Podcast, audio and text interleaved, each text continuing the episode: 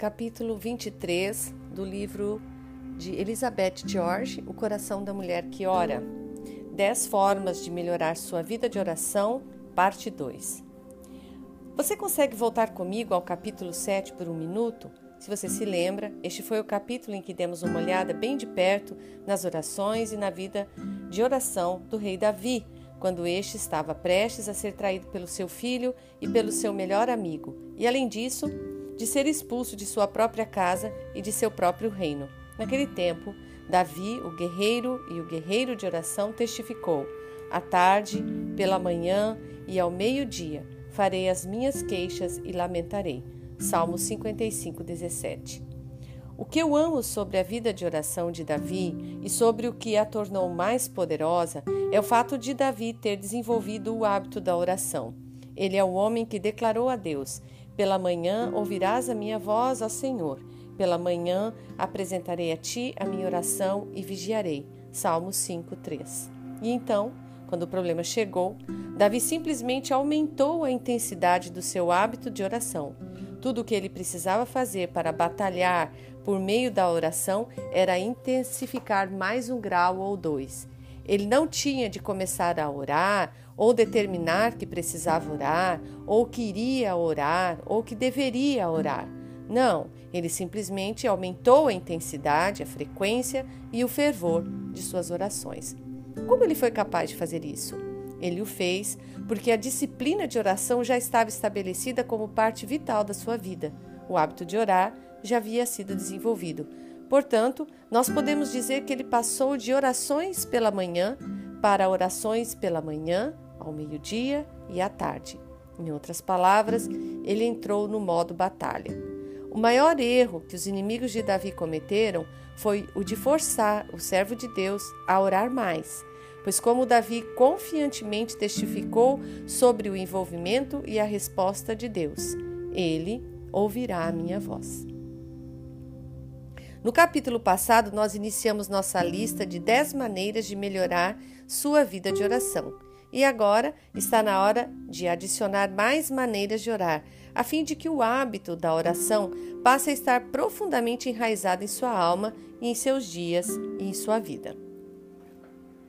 Número 6. Abra e feche cada dia com um tempo de oração. Eu sei que mencionei, que mencionei Suzanne Wesley e o seu avental. Porém, que alegria senti em meu coração quando li novamente sobre a vida dela. Esta mulher piedosa não apenas jogava o avental sobre sua cabeça periodicamente ao longo do seu dia tarefado para ter momentos de oração, mas também mantinha o hábito de ter suas devoções privadas e de orar logo no início da manhã, das 5 às 6 da manhã. Ela expressava o desejo de não ser perturbada durante aquela hora, e por incrível que pareça, seu desejo era atendido. E tem mais: quando Susana tinha cerca de 30 anos de idade, com sua ninhada ao seu redor, ela adotou a prática de, de observar uma área de meditação solitária, cedo pela, pela manhã, e isso era bem cedo, e também à tarde. Mais tarde em sua vida, ela adicionou um período ao meio-dia Nada podia interferir com essa programação, pois ela acreditava que esses tempos de comunhão solitária eram essenciais para que ela pudesse desempenhar de forma exata o seu papel com a compostura e o autocontrole necessários.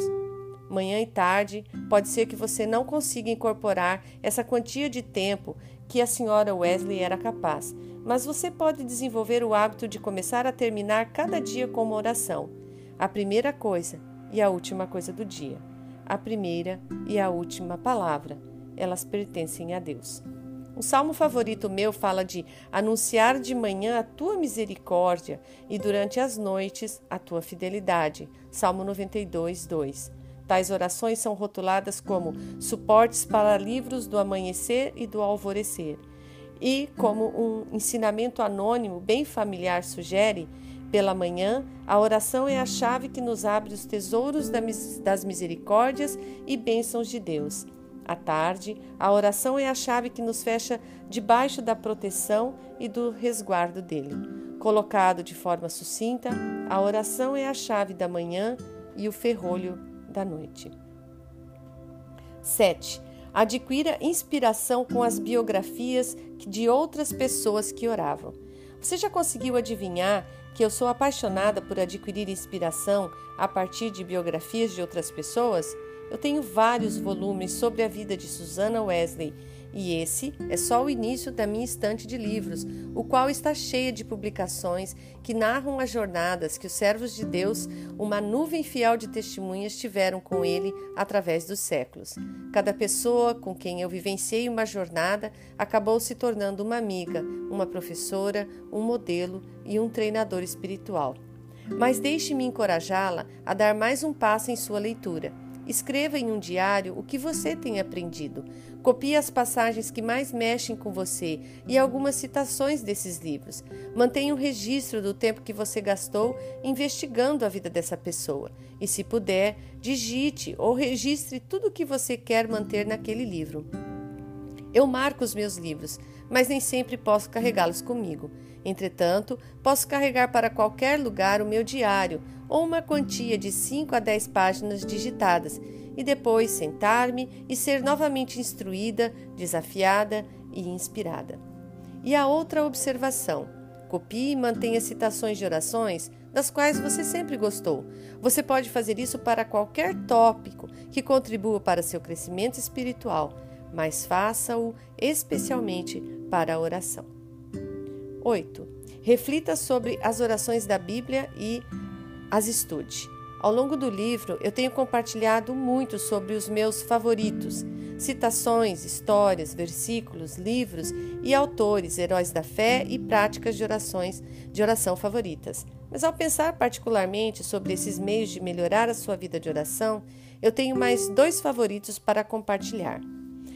Primeiro, eu tenho um livro intitulado Todas as Orações da Bíblia, de Herbert Hacker. Esse estudioso e escritor de devocionais disseca e ensina lindamente cada oração contida na Bíblia, desde Gênesis até Apocalipse. Durante anos, este volume tem sido meu companheiro enquanto leio minha Bíblia. Este é definitivamente um livro que eu recomendo para a sua biblioteca pessoal de oração.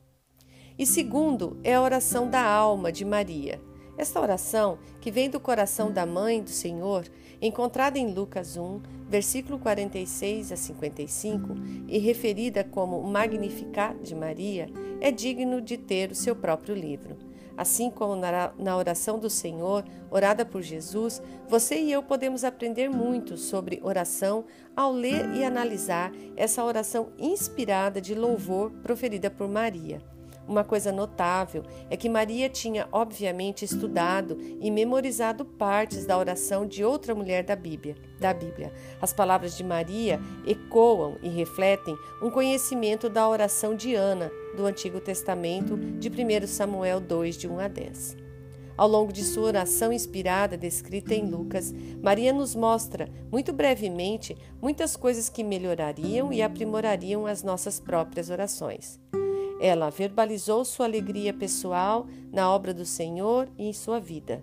Ela exaltou a pessoa de Deus e a sua obra de geração em geração. Ela louvou a Deus por lidar com a humanidade enviando seu filho. Ela apontou para a misericórdia de Deus em cumprir a promessa da aliança que ele fizera a seu servo Israel. 9. Continue com a sua resolução. Nenhuma decisão tomada sem oração. Sua primeira decisão a cada dia deve ser orar. Esta escolha lhe proverá o tempo e a oportunidade de seguir adiante com a sua resolução de que nenhuma decisão será tomada sem oração.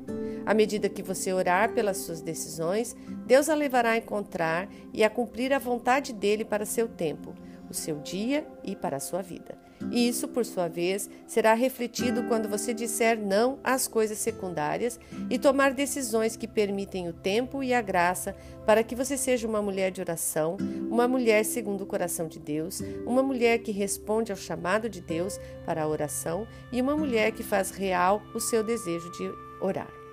Amada, ser e tornar-se essa maravilhosa mulher requer tempo, inclusive tempo gasto em oração, sem mencionar a grande graça de Deus porém, de forma maravilhosa, uma vez que esse tempo é gasto para se tomar decisões em oração, então o seu tempo é melhor gerenciado, gasto e poupado como resultado de andar dentro da vontade de Deus. Portanto, nunca se esqueça: nenhuma decisão tomada sem oração. Tenha o hábito de orar e descobrir a direção de Deus para o seu precioso tempo e para a sua preciosa vida. Você será uma pessoa diferente e melhor. Décima. Alimente seu coração e sua mente com a palavra de Deus. A Bíblia é o maior estímulo para a nossa vida de oração. Através dela, Deus fala conosco. Ele enche os nossos corações e as nossas mentes com verdades espirituais. E ele nos dá o seu espírito que nos ajuda a entendermos e conhecermos o, o que por Deus nos foi dado gratuitamente. 1 Coríntios 2,12. Então, através da oração, nós respondemos às suas aberturas. Quanto mais nós respondemos às aberturas de Deus, à medida que lemos a palavra de Deus, mais nós ficamos inspirados a orar. E nenhum outro livro pode inspirar o trabalho espiritual da oração como faz o poder espiritual contido na Bíblia. Pense nisso. Falando de forma prática, nada entrando é igual a nada saindo. Quando não lemos a palavra de Deus e não nos expomos à sua pureza e poder, nós geralmente não pensamos em Deus e, portanto, geralmente não oramos. Além disso, trivialidades entrando é igual a trivialidades saindo. Quando você ouve uma pessoa falar trivialidades sobre o mais recente programa de entrevista da TV, novidades, filmes, fofoca, você logo sabe do que ela tem se alimentado. E o mesmo vale para o lixo. Lixo entrando é igual a lixo saindo. Mas a palavra de Deus entrando é igual à palavra de Deus saindo. No caso de Maria e do seu magnificar, algo estava e tinha estado entrado durante anos, e esse algo era a lei de Deus e o conhecimento do modo como ele lidava com seu povo. O coração e a alma de Maria estavam saturados com a palavra de Deus. Como nós sabemos disso? Sabemos porque isso vazava dos lábios dela porque o louvor dela continha cerca de 15 referências discerníveis de passagens do Velho Testamento, porque ela obviamente havia memorizado a oração de Ana e meditado sobre ela. Em outras palavras, o coração e a alma dela estava cheia ao ponto da santa palavra de Deus transbordar. E a palavra realmente transbordou. O louvor de Maria veio jorrando à medida que ela magnificava o Deus a quem amava e conhecia tão bem por meio da palavra dele. Ah, oremos, oremos como Maria e sejamos como Maria. Lista de verificação para a oração. Aprenda a deixar coisas por fazer. Louças sujas na mesa do café da manhã, potes e panelas encardidos na pia? Isso parece terrível, não, não é? Especialmente quando nós somos tão cuidadosas em ler tantos livros sobre boas habilidades em cuidados com a casa e quando nos inscrevemos em aulas de aprender e como manter as coisas arrumadas. Porém, Deus e o tempo com Ele são a prioridade número um. Portanto, todas as coisas relacionadas com a nutrição de nosso relacionamento com Ele deve ser número um na nossa lista de afazeres. Aprendi que assim que meu marido saía para o trabalho e minhas filhas saíam para a escola, a primeira coisa que eu tinha de fazer era orar. Este era o único modo de garantir que a coisa mais importante, ter um tempo com a palavra de Deus e orar, seria feito primeiro. Depois vinha o resto. Isso foi uma luta. O escritor de devocionais, Oswald Chambers, entendeu isso bem. Ele escreveu: Nós podemos prejudicar o tempo que deveria ser gasto com Deus ao ficarmos nos lembrando de que temos outras coisas para fazer. Não tenho tempo. É claro que você não tem tempo. Arranje um tempo. Suprima algum outro interesse e arrume tempo para entender que Jesus Cristo é o centro de poder em sua vida. Faça a si mesmo essa pergunta: qual é a coisa que eu faço todos os dias, a qual considero mais importante do que gastar tempo com Deus em oração? Depois lembre-se: a oração não nos prepara para a obra maior, a oração é a obra maior. Então, aprendemos a deixar as coisas por fazer para irmos orar. Aprenda a trocar de disciplinas. Em muitos seminários, conferências, eu aconselho mulheres a pegarem uma disciplina já estabelecida e colocarem a nova disciplina da oração, a qual estão tentando nutrir à frente desta outra. eu as ensino a trocarem de disciplinas. Eis aqui como funciona. Se você já estabeleceu a disciplina de ler ou estudar sua Bíblia, essa disciplina já é uma parte da sua vida. Ela coloca sua vida em movimento, ela é um hábito. Agora, o que você precisa fazer é colocar a oração à frente da sua outra disciplina. Coloque a oração, a disciplina que você tem desejado nutrir, adicionar e cultivar como um novo hábito à frente da disciplina já estabelecida. Por exemplo, você já sabe que lerá sua Bíblia, você já sabe como fazê-lo. A leitura já é um hábito, então agora você pode orar primeiro e depois ler a sua Bíblia. Você pode trocar as disciplinas. Ou para a mulher, a qual está disciplinada a imediatamente arrumar tudo, recolher todas as coisas espalhadas pela casa, lavar a louça, deixar a pia da cozinha limpa e colocar a máquina de lavar louças para funcionar, a disciplina da arrumação já está estabelecida, mas essa mulher nunca consegue orar. Tudo que ela precisa fazer é trocar esses dois hábitos desejáveis e orar primeiro, e depois arrumar as coisas para o contentamento do seu coração. O sucesso é certo, pois ela já sabe que arrumará a casa, cuidará da máquina de lavar roupa, limpará o balcão e a cozinha, e agora ela sabe que também conseguirá orar.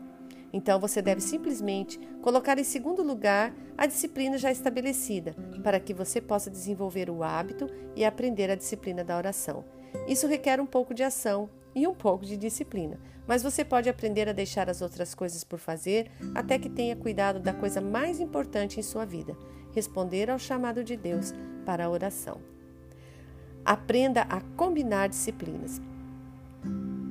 Jim e eu fomos convidados para uma conferência anual de pastores na semana passada. Quando chegou minha hora de falar às esposas que compareceram à convenção, falei sobre o assunto deste livro, Oração. Mais tarde, na hora do almoço, uma mulher que servia na conferência, a qual era um bebê na fé de dois meses de vida, veio me contar quando era o seu tempo de oração. Sandy estava fazendo fisioterapia por causa de uma lesão e tinha que pedalar em uma bicicleta ergométrica durante 15 minutos por dia no centro de fisioterapia como parte da cura. Ela disse que tinha decidido designar aqueles 15 minutos para serem o seu tempo de oração. Ela era uma nova na fé que já tinha começado a trabalhar em desenvolver o hábito da oração e tinha aprendido a combinar suas disciplinas. Então, que outra disciplina você pode combinar com a oração? Eu sei que durante três décadas eu combinei a caminhada diária com a tarefa de memorizar versículos. Agora, no estado de Washington, onde há menos oportunidade de andar na parte externa, anda em uma esteira ergométrica e você adivinhou, eu memorizo versículos. Eu tenho acreditado há muito tempo na combinação entre algo físico e algo espiritual. É claro, você talvez queira fazer o seu trabalho de oração de forma privada, porém, com um punhado de cartões ou com um pequeno caderno, você pode andar, correr, pedalar na bicicleta ergométrica ou andar na esteira e orar. Eu, inclusive, conheço uma mulher que nada que nada suas voltas na piscina com seus cartões em mãos, dentro de sacos e piloque para mantê-los secos respondendo ao chamado de Deus a você. Ah, minha querida, o nosso capítulo está ficando grande, porém nós estamos finalizando nossos pensamentos em um tópico muito importante, o de desenvolver o hábito da oração. Mas, por favor, ao concluirmos esta sessão prática de aprimoramento da oração, faça essas duas coisas para aperfeiçoar sua vida de oração. Faça o que for preciso para garantir que você ore diária, regular e habitualmente. E, de fato, Lembre-se de que a oração não se trata de você ou de mim. Como você muito bem sabe, é algo que diz respeito a Deus e ao seu relacionamento com Ele e a ser uma mulher segundo o coração de Deus. Então, ore. Querido coração, respondo ao chamado de oração de Deus. Faça o que for preciso para tornar realidade o desejo de orar. Faça o que for preciso para desenvolver o hábito de oração. E a cada passo, ao longo do caminho da sua jornada pessoal de oração, lembre-se de que a oração coroa Deus com a honra e a glória devidas ao seu nome. Querida mulher de oração, você não pode ter um chamado maior do que esse.